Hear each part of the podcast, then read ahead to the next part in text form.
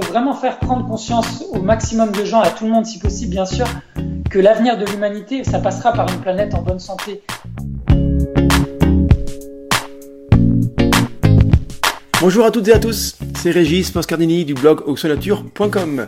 Je suis vraiment très très très heureux de vous retrouver après plusieurs mois d'absence et plusieurs mois sans avoir publié un podcast et une interview. Alors, bien sûr, il n'a jamais été question euh, pour moi d'arrêter le podcast, que je sais très écouter et très apprécier, mais j'ai consacré mon temps à d'autres projets, et ce qui explique euh, cette, euh, cette absence de publication pendant plusieurs mois.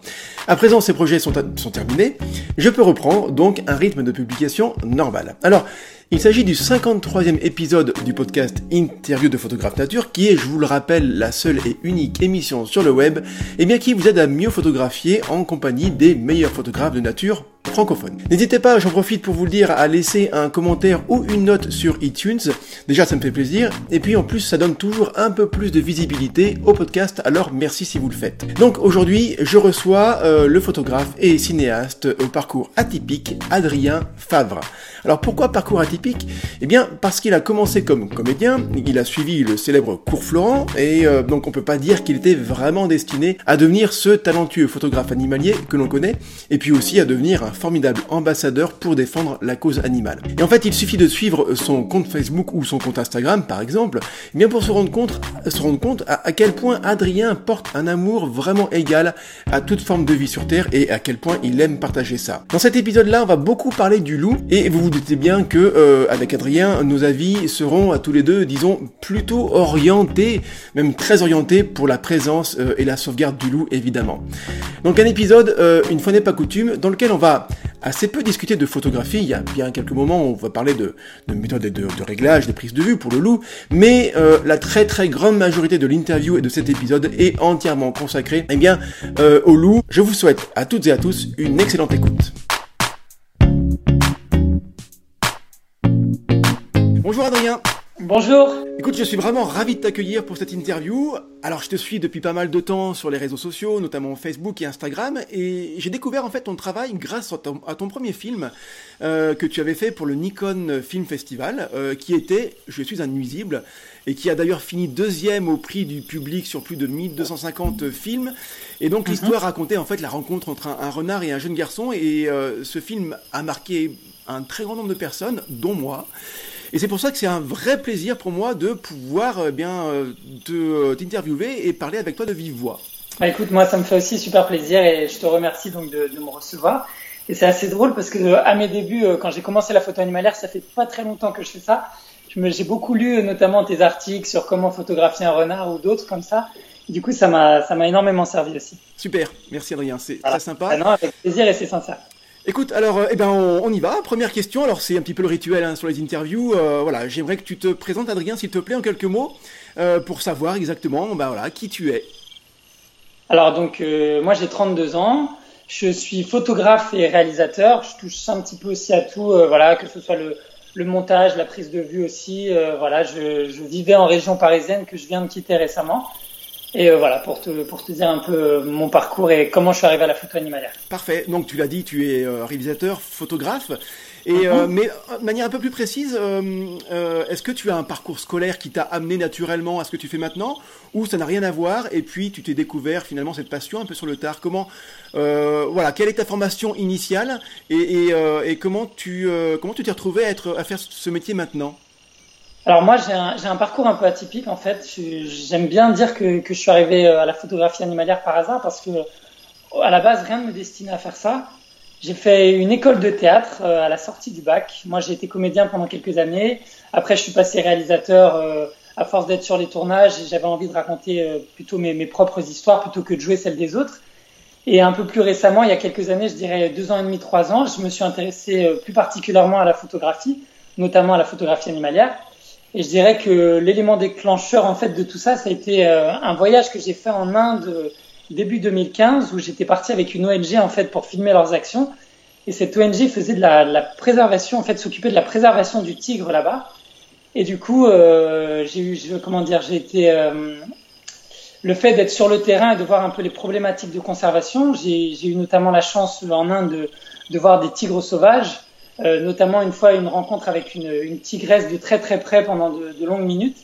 Et du coup, c'est un regard qui m'a marqué. Et à partir de là, à force de bosser avec les ONG sur place, d'avoir les chiffres, savoir qu'il y avait à peu près 100 000 tigres au début du XXe siècle et que aujourd'hui il y en avait à peu près 3500, ça a été vraiment pour moi l'élément déclencheur. En fait, c'était, je dirais, un déclic.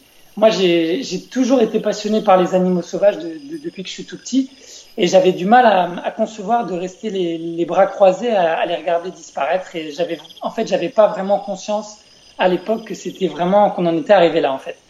Donc, euh, je suis donc je suis autodidacte. J'ai encore, enfin, j'ai pas du tout la prétention aujourd'hui d'être d'être naturaliste. Je considère que j'apprends tous les jours, mais j'ai une grande passion en moi et j'ai une envie incroyable comme un gamin un peu qui découvrait quelque chose de nouveau. Donc euh, moi, je suis vraiment très content de faire ça. Ce que je trouve formidable dans, ce, que tu, ce que tu racontes, dans ce que tu dis, c'est que finalement, euh, tous ceux qui sont passionnés par la nature et les animaux en général, on, a tous plus ou moins eu un jour un peu un déclic comme ça, c'est-à-dire qu'on a tous croisé le regard euh, de quelconque animal, même d'un animal domestique euh, qui a pu nous, nous, émouvoir par exemple, mais assez peu sont les personnes qui ont réussi à, à, à matérialiser et à passer vraiment à l'action euh, on est tous sensibilisés par ce qui se passe dans le monde par rapport à la disparition euh, de plein d'espèces euh, différentes. On parle beaucoup du climat d'ailleurs, mais beaucoup moins de la biodiversité qui, qui, qui, qui tend vraiment à, à, être vraiment réduite.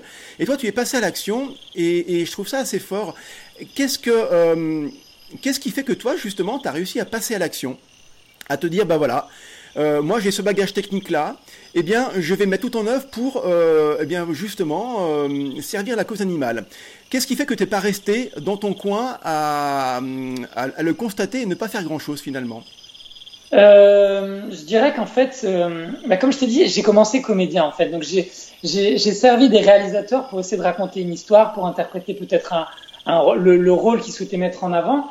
Et à un moment donné, je me suis dit, j'ai commencé d'abord, j'ai pas fait des films sur la nature au départ, je faisais des films beaucoup sur les sur les relations humaines, des problématiques euh, plus humanistes, on va dire. Et puis, euh, bah, je me suis vraiment euh, intéressé, comment dire, à la nature, notamment aux animaux sauvages, à, sachant que j'y connaissais vraiment pas grand-chose et j'ai pas honte de le dire. Et du coup, j'ai eu envie de faire des de faire des films pour défendre ça aussi. Je crois beaucoup dans le pouvoir des, des images, notamment euh, pour, pour euh, comment dire, convaincre les jeunes générations. Aujourd'hui, les gens sont très connectés, sont, sont beaucoup sur YouTube. On est, on est vachement dans les, dans les sociétés un peu où on clique, on passe à autre chose, etc. Mais je me disais qu'arriver sur un format court, notamment comme l'offre le, le, le festival Nikon, exactement, mais c'était, c'était aussi le moyen de faire passer des messages de, de, voilà, de, protection, mais de, assez court. Donc, c'est des choses qui vont pas forcément saouler les gens. Les gens vont recevoir ça. Et du coup, il va peut-être avoir aussi un, un, après, dans la mesure où après le visionnage du film, ils vont se poser des questions. Mais moi, je suis vraiment passé à ça. Si, pour revenir sur ta question, euh, c'est plus du hasard. Mon parcours me permettait de faire ça. J'ai toujours adoré le cinéma et je trouvais que c'était c'était très bien de concilier à la fois mon amour du cinéma et mon amour de la nature. Finalement, en tant que réalisateur, tu racontes des histoires. Ah, ah, j'imagine, tu sais mieux que moi, mais j'imagine qu'un réalisateur, c'est d'abord quelqu'un qui raconte des histoires. Euh, et toi, l'histoire que tu as envie de raconter, c'est euh, l'histoire de, de, de, de, la disparition de certaines espèces animales qui te, qui te touchent. En gros, c'est ça, hein, finalement. Hein. Ouais, ouais, c'est vraiment ça. Et depuis aussi de, de, remettre, comment dire, euh, au centre des discussions euh, la place de l'humain sur la planète aussi, parce que c'est vrai qu'on s'accapare beaucoup de place. On a façonné un une planète pour l'homme. Et puis, euh, je me dis, qu'est-ce qui reste aussi euh, de la vie sauvage? Je trouve que quelque part, parfois, l'homme un peu renie ses, renie ses origines. Nous, on s'est affranchi du sauvage. Mais le fait qu'encore il subsiste encore d'autres formes de vie qui sont loin de nos, nos modèles sociétals, qui n'ont rien à voir avec notre façon de vivre, euh, voilà, même si c'est un autre monde, c'est un monde animal, certes. Je trouve ça passionnant et moi, ça me fascine qu'encore au degré de civilisation auquel on est aujourd'hui, que, que, ça puisse encore exister. Je trouve ça fascinant et j'espère vraiment de, tout cœur que ça continuera à exister parce que c'est important et, et, ça fait partie de notre, notre, patrimoine naturel vraiment et on devrait vraiment s'en soucier euh, comme de, de, beaucoup de sujets importants. Bien sûr, et clairement, et c'est vrai que euh, malheureusement, hein, je, je, crois que euh, dans pas mal de pays, alors je jette pas la pierre, hein, c'est-à-dire qu'il y a des, euh, des, contextes, des situations qui sont très compliquées au niveau géopolitique, au niveau économique.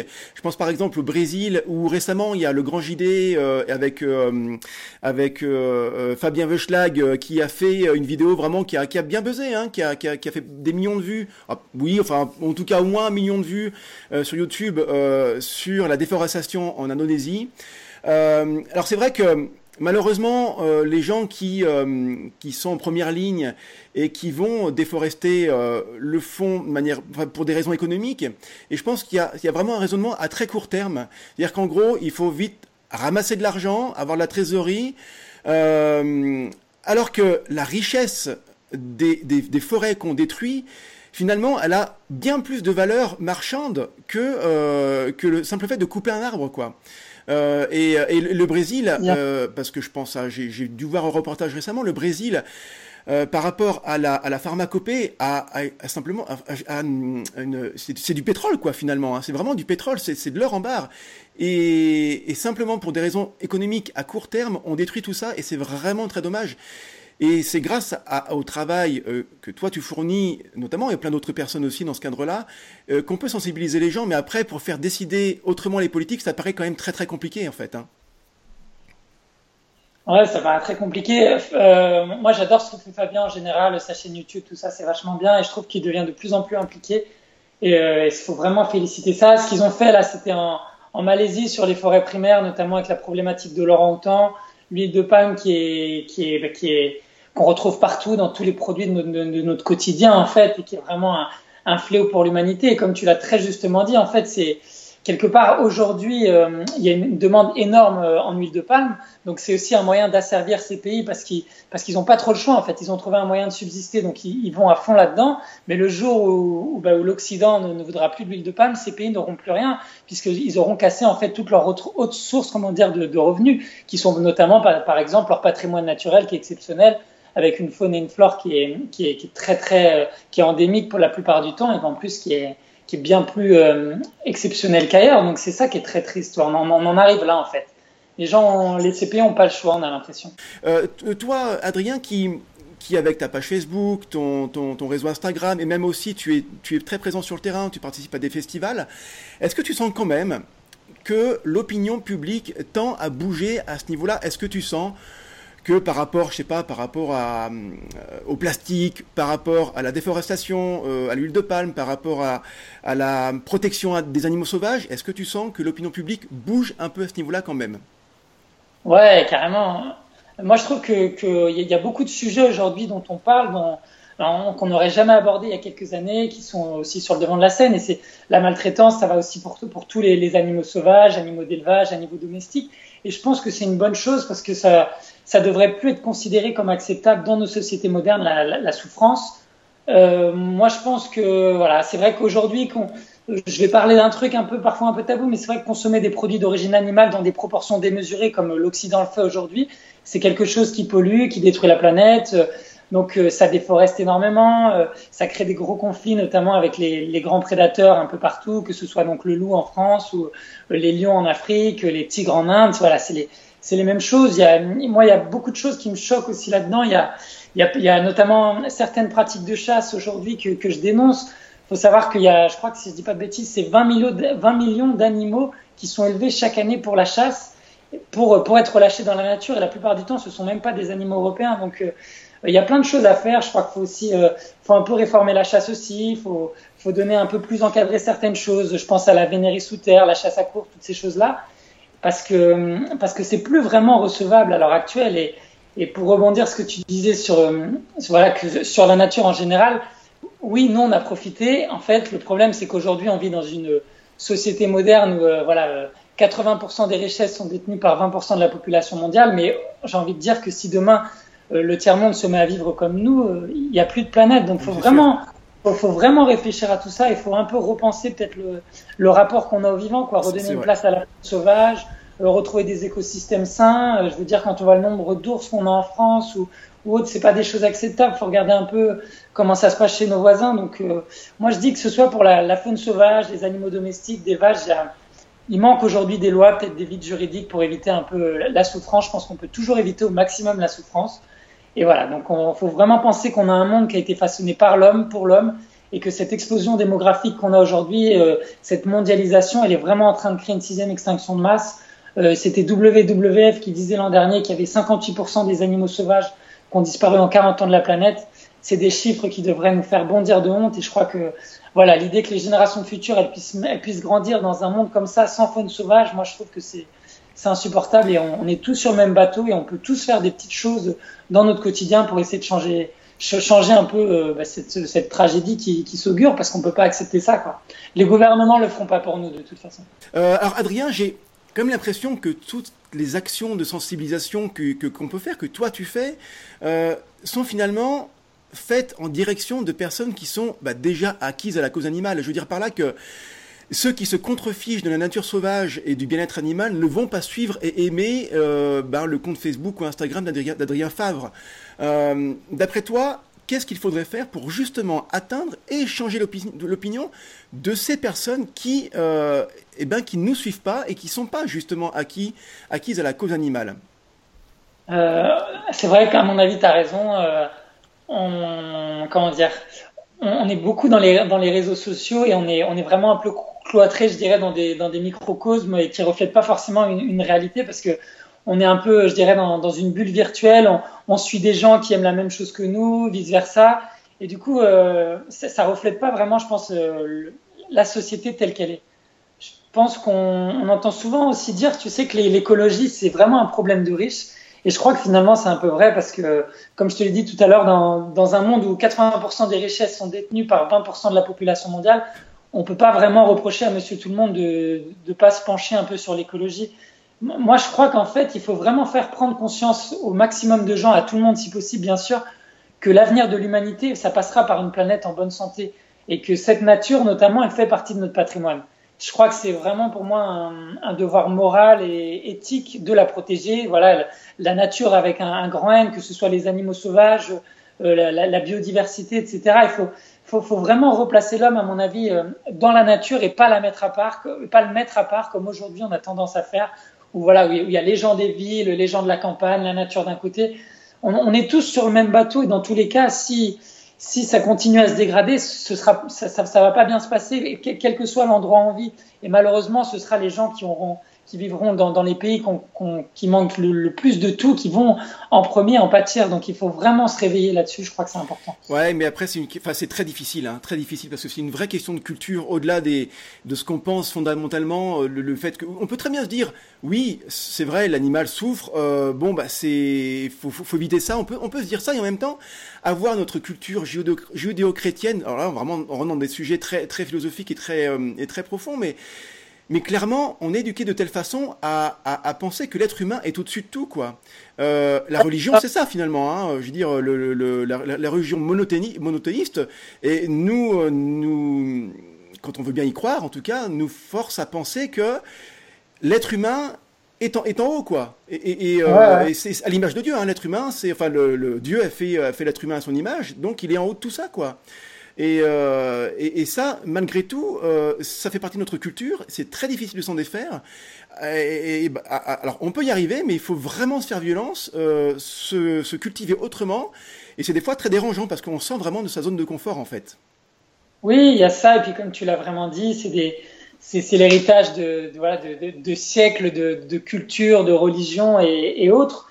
Et c'est vrai qu'en plus, comme également tu l'as souligné tout à l'heure, on arrive avec notre morale occidentale à dire maintenant, faut arrêter, il faut vivre comme ça, faut faire des efforts, alors qu'on a, on a tout abîmé au cours du, du 20e et au début du 21e siècle. Donc c'est vrai que c'est, on a un peu, c'est un peu difficile, hein, c'est vrai, parce que l'écologie, encore une fois, c'est vraiment un, un, problème de riche, quoi. On peut pas dicter aux gens une, une façon de, de, vivre quand on n'a même pas été fichu de, notamment, euh, ne serait-ce qu'en en Occident, notamment, je pense à l'Europe de, de préserver nos, nos, écosystèmes et de, on est on est un fichu de, cohabiter notamment avec les grands prédateurs et on va faire la morale après à l'Afrique ou à l'Inde donc c'est ça qui est compliqué. Parfaitement, parfaitement. Alors Adrien, ça fait déjà 20 minutes qu'on est ensemble, c'est formidable mais on n'a toujours pas parlé ni de l'eau ni de photos. Donc euh, en tout cas non, c'est important qu'on puisse euh, parler de tout ça parce que bah je sais que les gens qui euh, qui, euh, qui, qui m'écoutent et qui nous écoutent sont aussi sensibles à ça et, et c'est bien qu'on puisse aborder ces sujets, ça fait partie de notre euh, passion de la, de la, photographie animalière. alors je sais bien qu'on en France, euh, être ambitieux, c'est souvent mal perçu, et d'ailleurs je pense que c'est vraiment dommage, on, peut revenir à la culture, notamment française, de ce côté-là, c'est un peu dommage.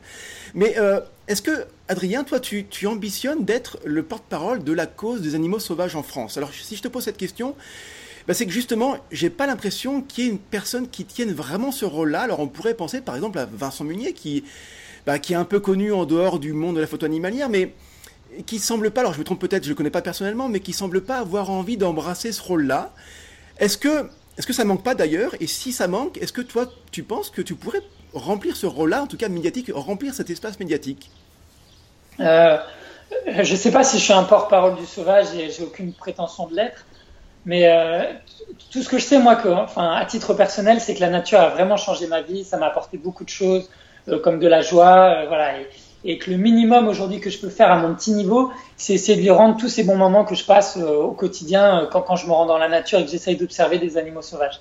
moi, j'aime bien bien faire en fait. J'aime bien dire que je fais de la photographie, on va dire pour pour montrer la beauté, bien sûr, mais aussi la fragilité, parce que je trouve que que, que l'un ne va pas sans l'autre pour revenir à, Vincent Munier, qui est vraiment un photographe, moi en plus que, que j'adore, je trouve qu'il est de plus en plus engagé. Il faut vraiment le féliciter. Euh, notamment là, son dernier film sur sur le lynx, c'est vraiment très bien. Et, et je voilà, ce mec-là, c'est quand même un modèle pour beaucoup d'entre nous. Je, je, comprends aussi cette position quand on arrive à un, à un certain statut, qu'on a une présence médiatique importante. Euh, on, ça peut vite être redondant et, et comment dire, et moralisateur aussi de, de, de, parler tout le temps d'écologie, de protection. Les, il y a tellement de choses horribles qui se passent au quotidien euh, sur la planète que les gens peut-être parfois n'ont pas envie d'entendre euh, dire que telle espèce est en train de disparaître, euh, telle chose est en train de se passer. Donc c'est vrai que c'est c'est pas évident en fait de prendre vraiment parti parfois et et voilà, c'est vrai que je trouve parfois que les photographes animaliers ne sont pas assez engagés et que c'est dommage parce qu'on a quand même une chance inouïe de voilà de, de voir un peu ces vestiges du sauvage et que je crois que malgré tout c'est quand même un, un devoir qu'on a de d'essayer d'en parler pour euh, pour militer et surtout pour pour sensibiliser euh, les nouvelles générations notamment parce que c'est eux qui changeront le monde je pense. Euh, moi je vais je vais sortir une anecdote dont il m'est arrivé. C'est à la suite de, du film Je suis un nuisible. J'ai eu la chance d'être programmé dans, dans des festivals notamment si je te dis pas de bêtises qui s'appelle Cinécourt je crois qui était à Avignon. Et donc j'ai eu l'occasion de, de projeter le film à des collégiens et et voilà, et c'était juste magique, suivi de débats, et c'est vrai que c'était super intéressant. Et, de, et, les, et, les, jeunes sont super à l'écoute et aiment vraiment les animaux. Donc, euh, donc je crois que vraiment, c'est ce que je te disais, que, que en tant que voilà, l'enseignement notamment pourrait avoir peut-être donner des cours, je sais pas, moi sur la nature, faire des sorties en forêt plutôt que de rester toujours cloîtré entre des murs. Il y a tellement, on a tellement un beau pays avec une belle diversité malgré tout. Euh, donc euh, c'est quand même dommage de pas un peu plus parler même euh, d'éthologie, de choses comme ça aux, aux, enfants, parce que c'est important et ça devrait faire partie de nos sociétés. C'est vrai que c'est dommage. Adrien, on aborde, si tu veux bien, euh, eh bien le sujet du loup, parce que c'est euh, c'est quand même le c'est censé être le cœur de l'interview. Alors, c'est l'animal qui est au, bah justement au cœur de ton dernier court métrage, toujours que tu as fait pour le euh, Nikon Film Festival. Pourquoi avoir voulu parler de lui et le mettre en avant je, parle vraiment du loup en, en particulier dans ce film-là? Euh, je sais pas. Je, je, je crois que j'aime bien les mal aimés en fait. J'avais fait l'année d'avant, euh, donc je trouvais que le loup c'était une suite logique. Non, euh, plus sérieusement, moi j'ai toujours eu une fascination avec mon petit frère, même notamment depuis tout petit pour le loup. Et ça, ça, va en faire rire pas mal à mon avis, mais je, je crois que vraiment, moi, ça date de la. J'avais adoré un film qui s'appelait Danse avec les loups. Ah bah oui. Avec avec, avec, avec Chaussette. Voilà, exactement. Et je crois que la mort du loup chaussette, qui était le compagnon du, du lieutenant, la John Dunbar dans, dans le film, c'est vraiment un truc, ça, ça, paraît un peu bête, mais ça m'avait traumatisé, je crois. Et, et du coup, euh, voilà, j'ai toujours adoré les loups, c'est venu comme ça. Et puis, euh, voilà, j'aime vraiment il, cet animal. Tiens, d'ailleurs, j'ai vraiment un, un, un, trou de mémoire. Il meurt, le, le loup il est, il est, tué par les. Euh... Ouais, il est tué justement, ouais, justement ah, ouais. par les soldats américains qui reviennent après. Ouais. Euh, ouais, donc c'était c'était fort, c'était une vraie critique aussi déjà ce film sur, complètement. sur la nature et, et notamment on, on, voyait bien la différence de rapport entre entre les, les, Amérindiens qui avaient un profond respect de la nature et des animaux et des, des soldats américains qui arrivaient qui, qui tiraient sur les bisons euh, un peu au hasard ou qui tuaient des loups juste pour le plaisir donc c'était assez intéressant déjà. C'est clair, c'est clair. Donc oui, donc c'est euh, on, on, voilà, on peut parler finalement de déclic à ce moment-là qui et que, que tu as formalisé maintenant avec ce court métrage. D'ailleurs, entre parenthèses, il a il a marché comment ton ce, ce court métrage là dans le cadre du, euh, du, du, du festival Nikon? Bah écoute, il a bien marché. On a, on a encore fini deuxième au prix du public. Super. Donc euh, voilà, je suis un peu, on est, on était un peu déçu encore d'être deuxième, mais oui.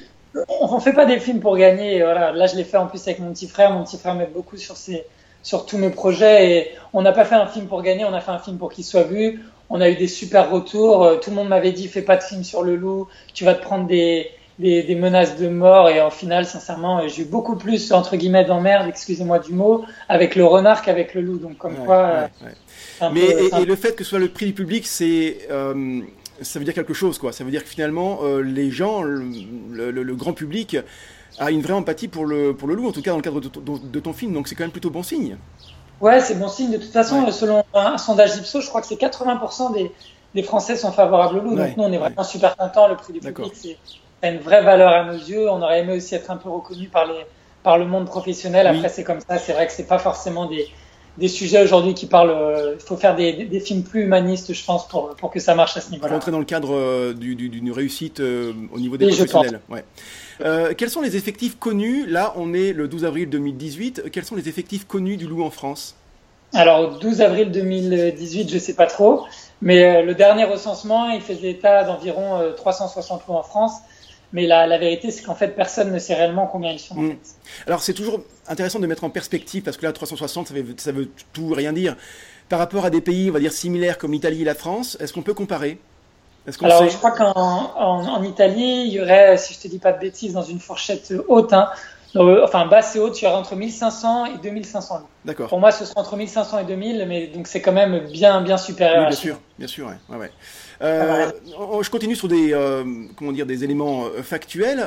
Est-ce qu'on sait aussi jusqu'où il est allé en, en France? Alors, on sait qu'il est historiquement, hein, il est, alors il était exterminé hein, euh, bah, par, les, par, les, voilà, par, les, euh, par les hommes en France, en tout cas sur le territoire français, il était exterminé.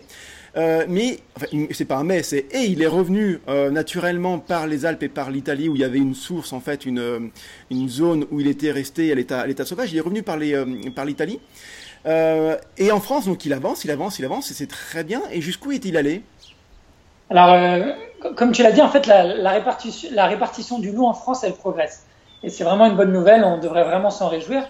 Parce qu'il y a plusieurs manières de voir la problématique loup aujourd'hui. Il y a des gens qui vont se dire c'est terrible, et c'est souvent mon cas, il reste 360 loups, on est, encore en train de, de, les tuer, etc. Mais aussi on peut essayer de voir le...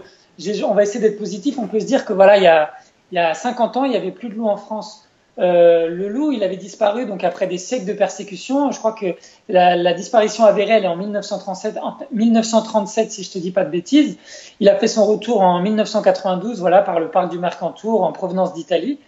Et euh, depuis, bah, il, a, pas cessé de coloniser de, de nouveaux territoires et, et c'est très bien. Moi, je pense qu'il faut vraiment s'en réjouir. Euh, il y a un vrai retour du loup partout en Europe, donc ça, c'est vraiment bien. Je sais qu'en France, donc il a eu plein de nouveaux territoires, la, la partie orientale des Pyrénées, Massif central, les Vosges, euh, la Haute-Marne, si je dis pas de bêtises, et je crois qu'il y a eu même dernièrement euh, dans l'Aube.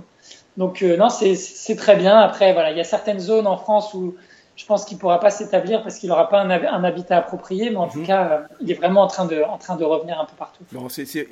Effectivement, moi, je, pense sincèrement que c'est une très bonne nouvelle. Euh, comment tu expliques, Adrien, que on est au 21e siècle, c'est absolument pas un scoop, et le loup, comment ça se fait qu'il fascine et qu'il intrigue toujours autant? Je veux dire, on n'est plus au Moyen Âge où on avait je pense, des raisons concrètes et réelles de craindre ce prédateur. Euh, mais je veux dire, aujourd'hui, c'est plus le cas, plus du tout. On n'a pas besoin, on n'a pas à craindre euh, de manière objective cet animal-là. Pourquoi il y a un tel décalage entre la réalité de son inoffensivité et la peur, euh, parfois irrationnelle, que les gens ont envers lui? Comment tu l'expliques? Euh, Moi, je pense que la, peur du loup, voilà, c'est comme on, disait tout à l'heure, un peu la peur du loup, elle est vraiment ancrée au niveau culturel, religieuse. Ça, a toujours été le cas historiquement chez l'humain. dans l'imaginaire collectif, on a toujours eu peur du loup. On disait qu'il était dangereux, qu'il mangeait les enfants. On, on, nous racontait des contes quand on était quand on était tout petit avec euh, les, trois petits cochons, le petit chaperon rouge, Pierre et le loup, il y en, il y en avait sans doute un paquet d'autres.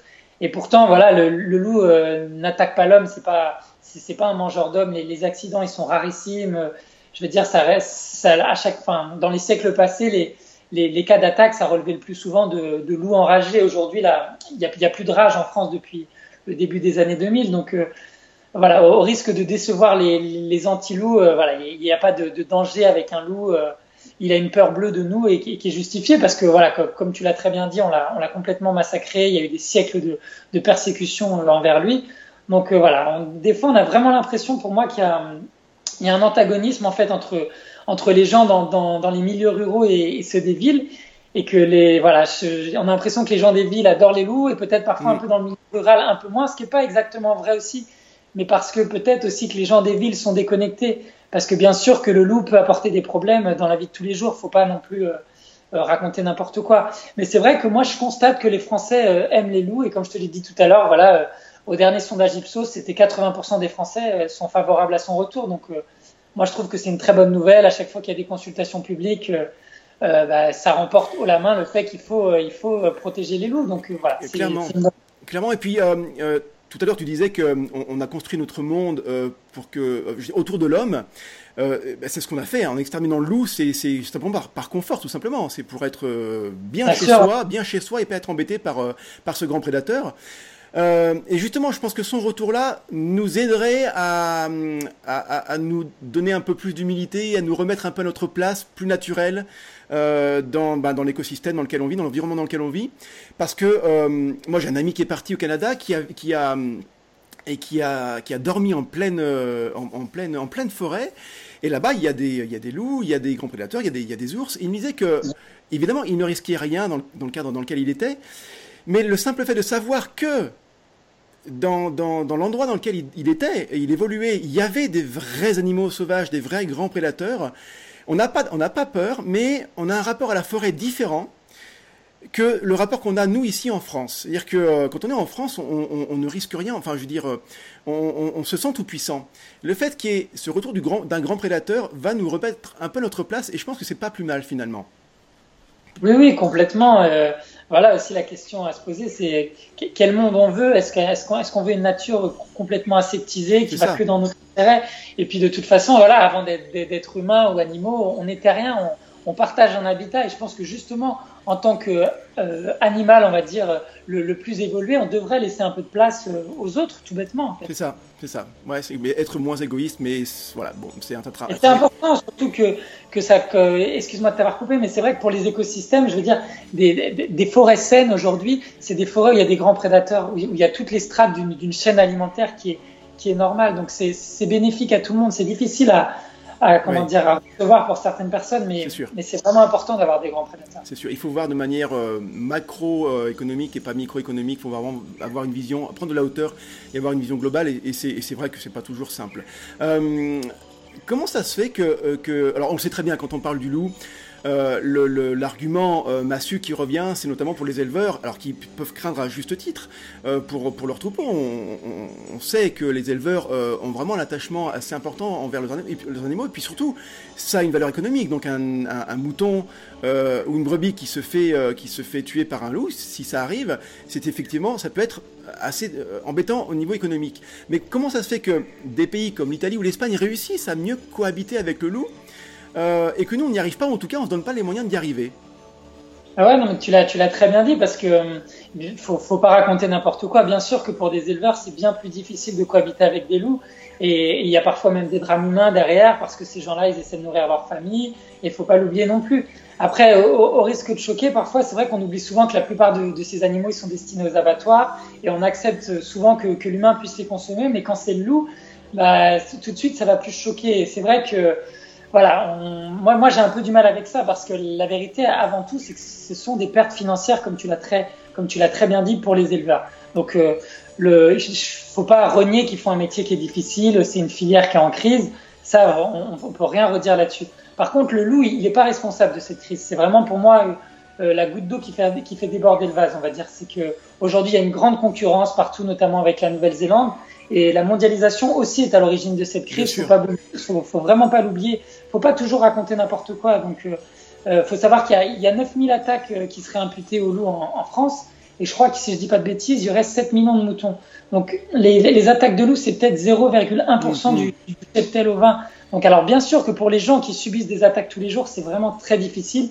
Et voilà, je crois vraiment qu'il faut pas leur jeter la pierre parce que parce que c'est vraiment pas une solution constructive, mais il faut vraiment leur venir en aide, parce que c'est toujours très facile de critiquer quand nous on est confortablement assis dans un canapé ou autre. Donc il faut, faut trouver des solutions euh, constructives pour améliorer leur vie, pour, euh, pour retrouver peut-être ce, ce, savoir ancestral de, de, la garde des troupeaux qui s'est perdu, parce que le loup pendant 75 ans, il a disparu de chez nous, donc c'est important de, de, retrouver ces savoirs. Euh, faut, faut leur donner un peu les armes. Enfin, j'aime pas trop dire les armes parce que ça oui. vraiment finalement. Mais on est un peu en guerre finalement, parce que c'est vrai que quand, tu vois que le, gouvernement français il, a quand même créé une brigade loup qui tue 40 loups par an, c'est quand même pas un bon exemple. Quoi. Donc, euh, bah, je, crois que c'est des raisons très, très politiques. C'est simplement, ok, on tue des loups, euh, regardez, le gouvernement agit euh, pour, pour les éleveurs. Euh, je pense que c'est la solution. Encore une fois, c'est une solution à court terme qui va contenter une certaine partie de la population, qui va pas, qui va pas trop choquer. Alors si, ça, va choquer le, microcosme des euh, des, euh, des, des échos purs et durs et, et, des, de ceux qui qui qui défendent la cause animale, évidemment, ça va les choquer. Mais pour le grand public, finalement, ok, bon, voilà, on va tuer des loups, c'est pas, ça passe quoi. Donc, euh, donc je pense que ce sont des décisions qui sont très politiques euh, et, et, qui sont très court-termistes. Est-ce que justement il n'y a, pas, a pas des solutions un peu plus, on va dire, plus intelligentes quoi euh, Bien sûr. ce, serait quoi? Bah, Enfin, aujourd'hui, je pense que le gros problème, c'est qu'il faut trouver des, des solutions constructives. Euh, moi, je ne crois pas du, tout dans, la solution létale euh, qui est, appliquée aujourd'hui. Je pense qu'en en cas d'attaque, après moi c'est à titre personnel, je pense qu'il devrait y avoir euh, quelqu'un qui, vienne passer du temps dans l'exploitation et qui forme le berger et qui explique peut-être quel manquement il y a eu pour que, pour que l'attaque ait, pu avoir lieu. Parce que aujourd'hui, ce qui se passe, c'est qu'après une attaque, il y a un agent de l'ONCFS qui vient, qui constate l'attaque et après, finalement, il, ne se passe rien. Quoi. Au bout de, mm. de, plusieurs attaques, il y a une décision préfectorale qui, sous la pression parfois de lobby ou de, de la vindicte populaire, qui va autoriser un tir. Mais, mais finalement, c'est c'est pas très constructif. Quoi. On tue un loup souvent au hasard, qui peut-être même parfois il a jamais attaqué un troupeau. Clairement. Pour moi, c'est la pire facette de l'humanité que, que de vouloir tuer ce qui dérange. J'avais rencontré, les, euh, j'ai eu la chance de rencontrer Jean-Michel Bertrand euh, euh, plusieurs fois et, j'aimais beaucoup une phrase qu'il avait sortie. C'était, il disait qu'en fait aujourd'hui euh, on peut pas dire qu'on est pour ou contre le loup parce que c'était pas quelque chose de constructif parce que ce serait un peu comme se demander si on était pour ou contre l'orage. Parce qu'à un moment donné c'était voilà le loup il est là et qu'est-ce qu'on peut faire quoi. Bien sûr. et j'avais moi j'avais trouvé cette phrase super parce que ça, ça montre vraiment l'incongruité de la situation parce que c'est c'est aussi à l'humain de s'adapter de, de, repenser un peu le monde de, de laisser un peu de place au sauvage parce que parce que ça va pas aller comme ça et c'est pas constructif. Moi je vois l'ASPAS notamment, qui est, qui est, vraiment mon association de cœur et, et qui est pour aujourd'hui que les bergers non protégés ne, ne, soient plus indemnisés. Ça paraît cruel, ça paraît dur, mais moi je pense aussi au risque de choquer que ce serait normal parce que si demain moi je, je ferme pas à clé chez moi et qu'on qu me cambriole, mon, mon, assurance elle me couvre pas et quelque part c'est logique. Donc je pense qu'il faut vraiment pas jeter la pierre aux éleveurs, qu'il faut les aider et euh, mais qu'il faut vraiment changer un peu ces. Ouais, c'est euh, de la formation, c'est de l'éducation et c'est euh, donner les moyens financiers hein, et, les, les, les, aider, mais en amont quoi. Évidemment pas après, mais en amont. On pense aux, fameux chiens, les patous, qui peuvent être une solution, mais, mais j'ai dû entendre ou lire aussi que ça peut être efficace, mais quand c'est bien fait. Sauf que quand il n'y a qu'un seul patou qui est là tout seul, et ça peut pas suffire, il en faut plusieurs, ça coûte cher, il faut les éduquer. Donc. Et alors après, tu sais que que finalement aujourd'hui, donc, euh, on essaie de trouver des systèmes efficaces et de mieux encadrer, de former, etc. Mais les, les, les chiens de protection, ils sont d'ailleurs quand même financés euh, à 80% par l'État. Il y a aussi également, euh, je crois que si je te dis pas de bêtises, l'aide au gardiennage des troupeaux, l'installation de, de parcs électrifiés. Donc voilà, donc je pense qu'il y a quand même des choses qui sont faites. Il faut pas dire que tout est noir ou tout est blanc.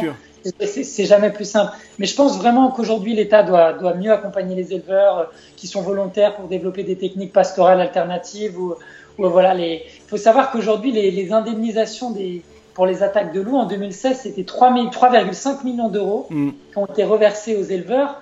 Quand euh, aujourd'hui, notamment euh, Vauquiez, qui, qui, est le président de la, qui était le président de la région Auvergne-Rhône-Alpes, il a fait voter 3 millions d'euros de subventions pour les chasseurs de sa mm. région. Ouais. Et si tu veux, je trouve que dans un cas, ça choque beaucoup, mais dans l'autre, ça choque pas vraiment. Ouais, ouais. Donc euh, c'est vraiment dommage, et parce mm. qu'en plus, au passage, il a quand même réduit euh, les aides pour les associations écologistes.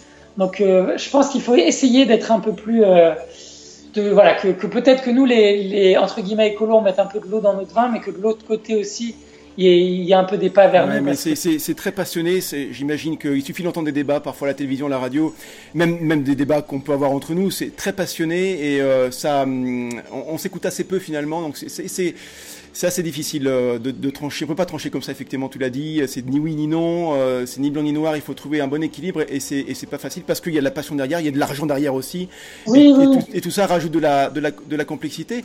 On va Adrien, si tu veux bien aborder tranquillement le sujet de la de la, de la photographie tranquillement. Est-ce que est-ce que c'est alors je, je, je, connais déjà un peu la réponse, mais est-ce que c'est déjà Est-ce que c'est possible de photographier le loup en France, le loup sauvage, j'entends Est-ce que c'est est -ce c'est dans le domaine du possible?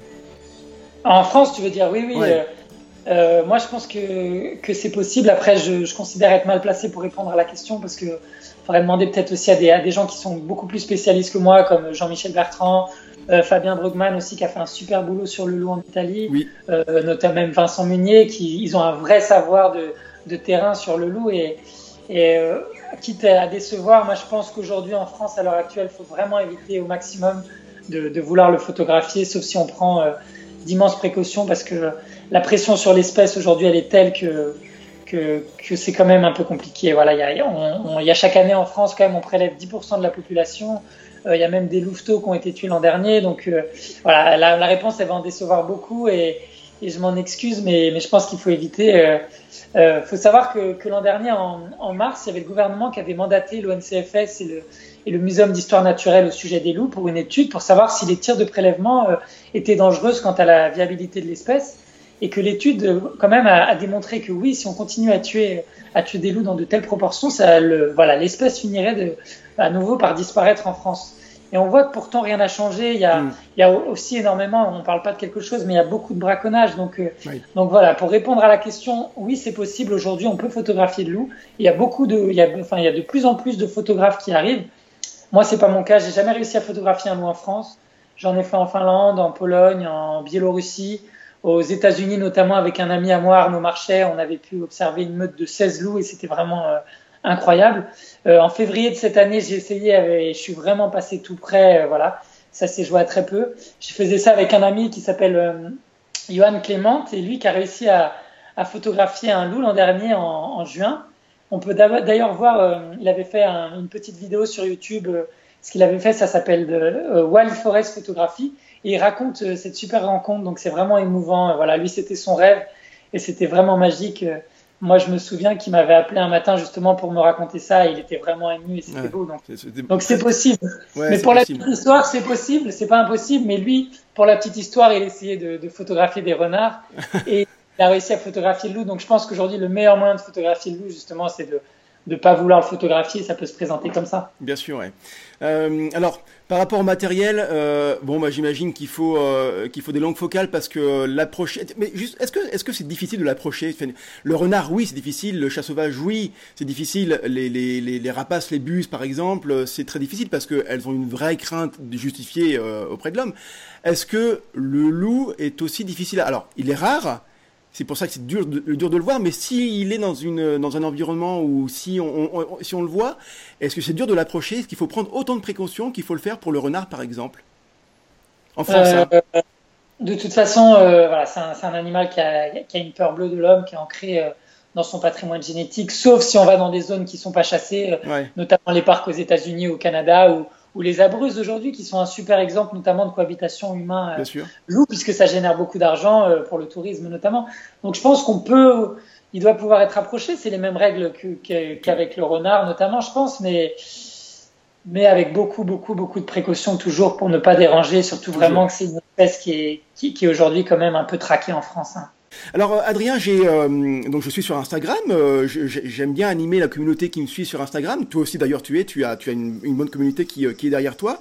Et donc j'ai posté simplement le, le, une, petite story en disant que j'allais t'interviewer, que j'aurais voulu que que ceux qui ceux qui me suivent puissent aussi te poser des questions. Et c'est le cas. Pas mal ont répondu. Donc je te propose Adrien, si tu veux bien, de répondre à quelques-unes de ces questions. On va, on, on va, commencer euh, avec celle. Alors j'ai pas les prénoms. Hein, c'est, euh, c'est, euh, il faudrait que je. Alors j'ai pas les prénoms tout de suite. C'est pas très, c'est pas très grave. Alors une première question. Euh, qui est celle-ci Comment à notre échelle Alors exemple mineur, retraité. Donc c'est le cas de la personne qui, qui pose la question. Comment à notre échelle peut-on agir pour la protection de ce grand prédateur? Alors c'est une question intéressante justement ça. À notre échelle, à l'échelle ben, d'un citoyen, un lambda, quoi. Qu'est-ce qu'on peut faire? C'est une super question et moi, j'aime beaucoup ce genre d'initiative, donc je, félicite vraiment euh, ce monsieur. Je pense que pour euh, pour aider à la protection des loups aujourd'hui, il y a, plusieurs solutions. Déjà, ça paraît bête, mais c'est répondre aux consultations publiques dès qu'il y en a pour euh, pour pour annoncer son mécontentement, dire qu'on n'est pas d'accord avec ces mesures. On peut aussi adhérer à une association de protection de la nature comme l'ASPAS, voilà, qui fait des, choses incroyables.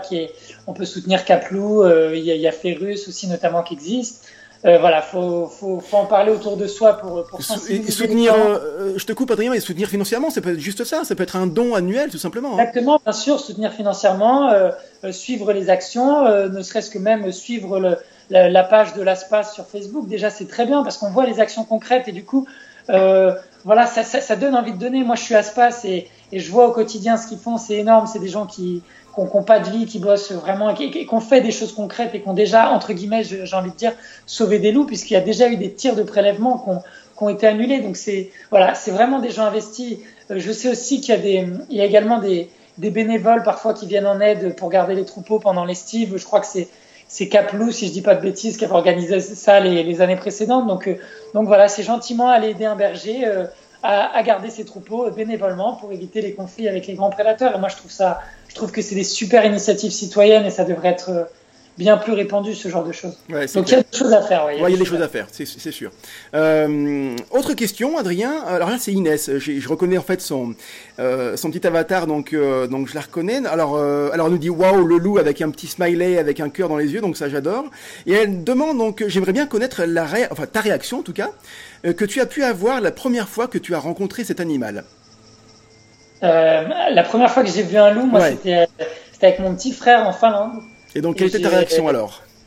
J'étais là, j'ai fondu, fondu en larmes. J'ai vraiment pleuré de joie.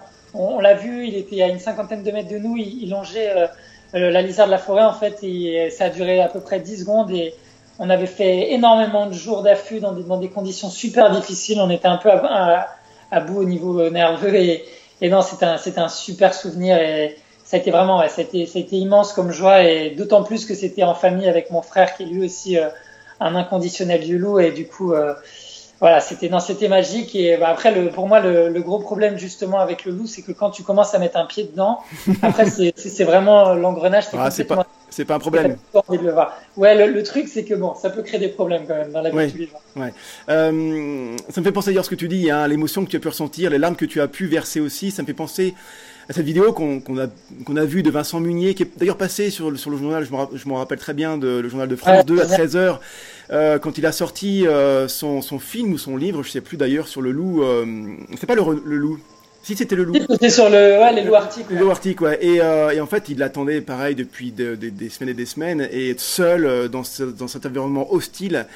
Et quand il l'a vu la première fois, il a, il a fondu en larmes, quoi. Et on l'entend parler, et c'est, euh, c'est très très émouvant, et on, on peut, on, peut comprendre l'émotion qu'on peut ressentir dans, dans ces, dans ces moments-là. Ah, c'est sûr. C'est des...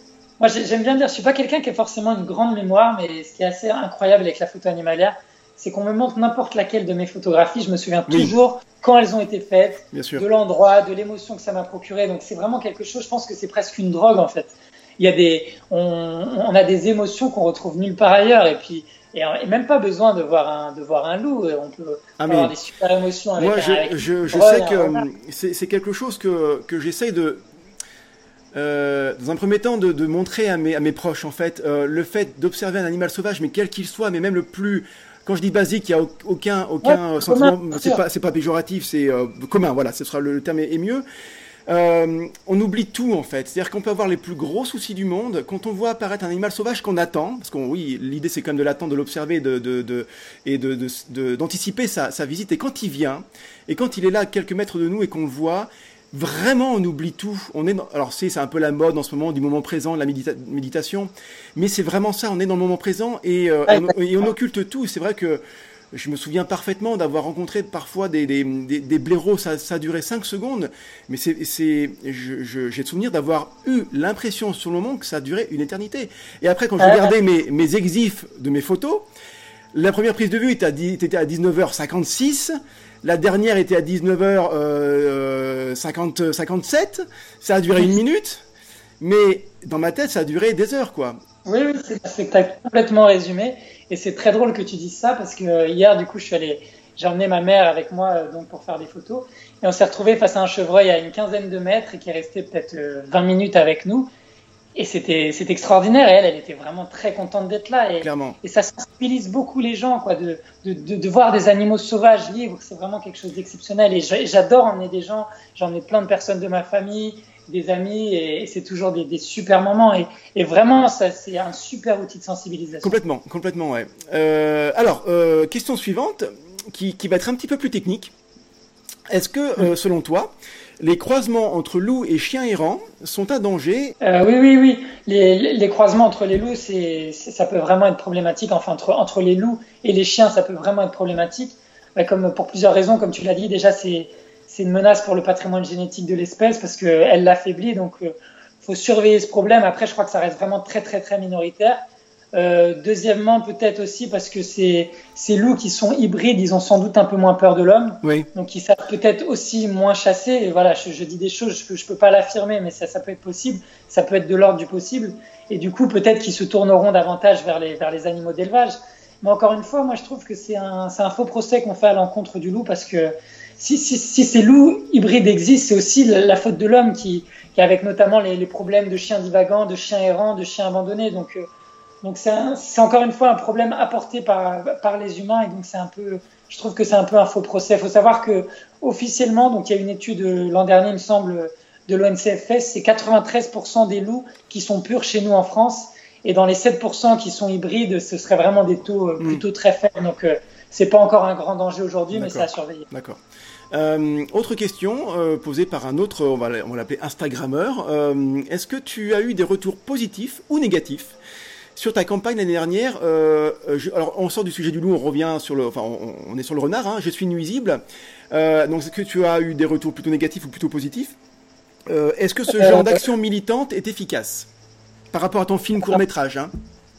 Ouais, alors j'ai eu des, moi j'ai eu des, des, retours très positifs. Vraiment, c'était c'était hyper intéressant. J'ai rencontré plein de gens passionnants, euh, euh, notamment Jean-Michel Bertrand, euh, Franck Vignac avait fait un super film sur sur le renard avec, je crois que c'était l'odeur de l'herbe coupée qui était un magnifique exact, magnifique, magnifique. Ouais, ouais exactement. voilà, j'ai eu des programmations à des festivals.